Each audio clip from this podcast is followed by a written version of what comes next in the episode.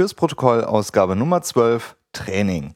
Fürs Protokoll ist ein Podcast mit Mark Halmes über Neuigkeiten in der Tech-Welt, über Programmierung und was so im Dunstkreis von Apple passiert. Heute ist Donnerstag, der 26. Februar 2015. Fürs Protokoll ist kurz und dauert nicht länger als 15 Minuten. Also, los geht's.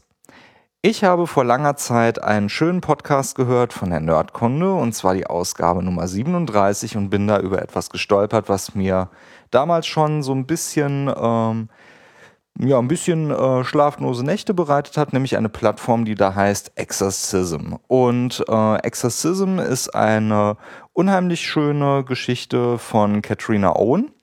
Katrina Owen ist eine Entwicklerin, die ähm, gerade in der Ruby-Community ein bisschen äh, bekannter ist und ähm, hat einen schönen Vortrag gehalten auf der i4i war das, glaube ich. Und ähm, in diesem Vortrag hat sie halt mal ein bisschen was erzählt, wie wichtig es doch ist, auch in der Übung zu bleiben und sich selbst auch Gedanken zu machen, wie man Code schreibt, worauf man den Wert legt und welche Arten von, von Code man denn optimieren kann, beziehungsweise wie man das Ganze denn optimiert. Und ähm, da sie sich da so ein bisschen mit auseinandergesetzt hat, hat sie sich dann auch dann ein eigenes Projekt ausgedacht und das ist halt eben Exorcism. Und Exorcism ist eine Plattform, auf der kleinere ja, Codeprobleme angeboten werden, ähnlich wie ein Codekater. Und man an, an der Stelle dann einfach testgetrieben seinen Code erstmal schreibt und dann aber in die Welt hinaus gibt, um ihn von anderen Leuten zu bewerten zu lassen und Feedback einzuholen. Warum macht man bestimmte Sachen links rum? Warum macht man sie nicht rechts rum? Dann ähm, Sachen über Stil, stellenweise auch Sachen über, über Funktionen oder Framework-Sachen, die, die in der Sprache irgendwie mit drin sind. Und da halt wirklich einen äh, kunterbunten Mix. In der Ruby-Welt scheint das auch äh, viel, viel bekannter zu sein, aber so im iOS- und Objective-C-Bereich, da tut sich eigentlich relativ wenig und ähm, nichtsdestotrotz sind da nette Sachen mit dabei und ähm, ja, ich habe mir gedacht, wenn, wenn da nicht wirklich so viel mit dabei ist, dann sollte man das doch definitiv auch nochmal announcen. Und ähm, das ist definitiv äh, ein, ein schöner Zeitvertreib, der Vortrag von Katrina Owen, wo sie das vorgestellt hat, heißt Overkill. Den verlinken wir auch in den Show Notes. Und ähm, wer sich die erste Übung nicht komplett versauen will, der sollte den Vortrag erst nach der ersten Übung auf Exorcism sich anschauen. Ansonsten nimmt man sich da nämlich so ein paar Überraschungen und Ideen halt weg. Und äh, das wäre sehr, sehr schade. Ähm, wenn ihr mal Lust habt, äh, ich habe meine erste Submission auch oben und die hängt in den Show Notes. Also wenn ihr Objective-C versteht und lesen könnt, dann schaut euch das doch mal an und gebt mal Feedback. Das würde mich nämlich interessieren. Aber äh, Achtung, Achtung, das Ganze ist natürlich ein bisschen von diesem Vortrag von Katrina Owen auch äh, gefärbt und ähm, ja, da habe ich äh, mich nicht an meinen eigenen Rat gehalten und habe es dann halt dementsprechend zuerst gesehen. Sprich, ähm, da sind so Dinge von, von Katrina eingefallen, aber das ist halt nicht das Allerschlechteste. Dann äh, kommen wir auch zum nächsten Thema. Und zwar hat sich Lenovo richtig schön in den Fuß geschossen. Und zwar hat äh, Lenovo eine, eine Serie von Notebooks herausgegeben ähm, mit Windows-Software. Und auf dieser Software, ähm, beziehungsweise in diesem, in diesem kompletten Hardware-Software-Stack äh, von Lenovo gab es eine Software, die sich da nennt Superfish. Und Superfish war ja eine, eine klassische Man-in-the-Middle-Attacke auf SSL-Basis, die sich dann ähm, eigentlich dafür gedacht, für Werbung in den, in den Strom reinzuschieben.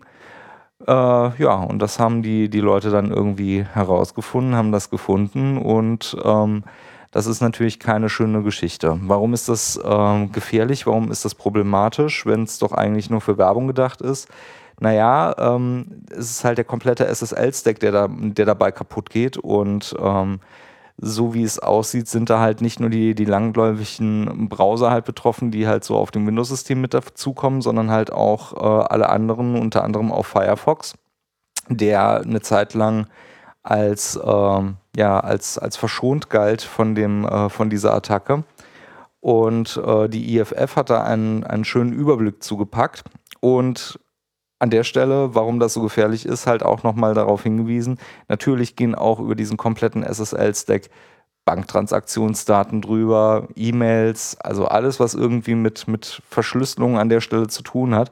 Das ist quasi an der Stelle jetzt kaputt und gebrochen und äh, man macht da halt jetzt nichts mehr dran. Äh, mittlerweile gibt es von Lenovo auch eine Stellungnahme, die an der Stelle auch gesagt haben, dass sie eine Software jetzt vorstellen, mit der man das auch dementsprechend wieder entfernen kann. Und es gibt auch neue Möglichkeiten, das jetzt sich auch nochmal auf seinem Computersystem anzeigen zu lassen. Das werden wir auch dann nochmal schön verlinken.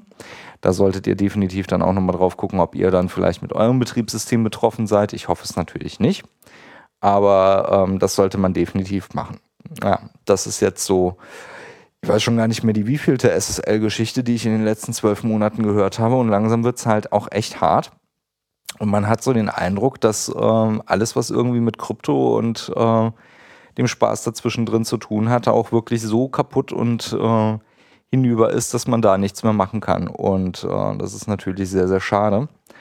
Auf der anderen Seite muss man natürlich auch sagen, wer, wer nicht gewillt ist, an der an dieser Kryptofront irgendwie großartig zu kämpfen und irgendwie was zu machen, der, ähm, ja, der darf sich natürlich auch nicht beschweren.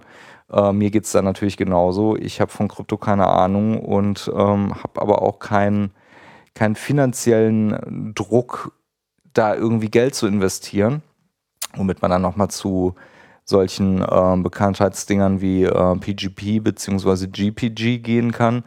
Ähm, da gab es natürlich auch äh, einen Artikel, den wir in der, in der äh, kompletten Internetsphäre irgendwie mitbekommen haben, äh, dass halt äh, dem Erfinder und Hauptentwickler irgendwie das Geld ausgegangen ist und äh, er das mehr oder weniger alleine stemmen musste, dass äh, die Software halt dementsprechend nach vorne kommt. Und das ist natürlich ein, ein, eine bittere Erkenntnis, dass man dann dort sieht, hier ist, ist Krypto, die stellenweise eingesetzt wird, um Informanten einen, einen lebensschonenden Schutz zu bieten. Und wenn, wenn dieser Schutz wegbricht, weil Leute sich es einfach nicht mehr leisten können, dafür zu entwickeln, dann, äh, dann funktioniert das nun mal nicht. Und ähm, diese Erkenntnis ist natürlich sehr, sehr bitter und sehr, sehr hart.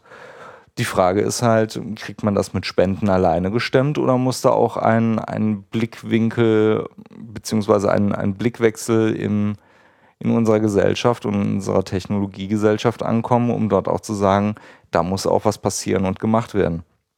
Bin ich mir nicht sicher, ob das reicht, ob man da vielleicht einen, einen anderen Fokus drauf legen muss oder ob das dann vielleicht auch so Sachen wie ja, neue, neue Berufe aus der, aus Bund und, und Land irgendwie entstehen muss. Keine Ahnung, vielleicht ist das Wunschdenken, aber mal sehen, was, was da draus wird. Ja, die Folge war ein bisschen kürzer. Äh, ich hoffe, ihr seht es mir trotzdem nach. Das war Ausgabe Nummer 12 von Fürs Protokoll. Links wie immer in den Shownotes oder auf protokollcast.de slash 12. Feedback und Kommentare könnt ihr gerne an Protokollcast auf Twitter schicken oder auf der Webseite unter protokollcast.de slash 12. Wenn euch die Sendung gefallen hat, schreibt gerne ein Review in iTunes. Und wenn ihr glaubt, dass das Ding eine Sternebewertung verdient habt, dann macht das doch gerne. Vier Sterne, fünf Sterne, das, was euch hilft. Und ähm, das hilft natürlich auch den anderen Hörern, den Podcast zu entdecken. Und mit den Reviews könnt ihr ihnen sagen, was euch gefällt. Die nächste Folge wird etwas zeitverzögert rauskommen, da ich da private Terminüberschneidungen habe, aber das kommt definitiv. Fürs Protokoll, ich bin Mark. Bis zum nächsten Mal.